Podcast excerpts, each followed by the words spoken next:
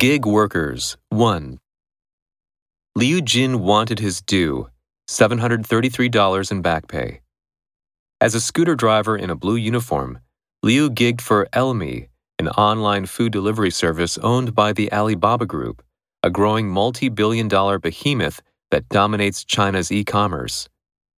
On January 11th, Liu showed up at Ele.me's distribution center in Taizhou, doused himself in gasoline, and set himself on fire. Onlookers captured the scene on video, their footage displaying the Ele.me slogan, Instant Delivery, Beautiful Life, on a wall behind the man engulfed in flames. A video of the incident went viral on Weibo, China's social media platform, as the 48 year old worker was being treated for third degree burns. Liu's protest in China's eastern Jiangsu province came not long after a 43 year old scooter driver referred to only as Han died while delivering meals in Beijing. Han also worked for Ele.me.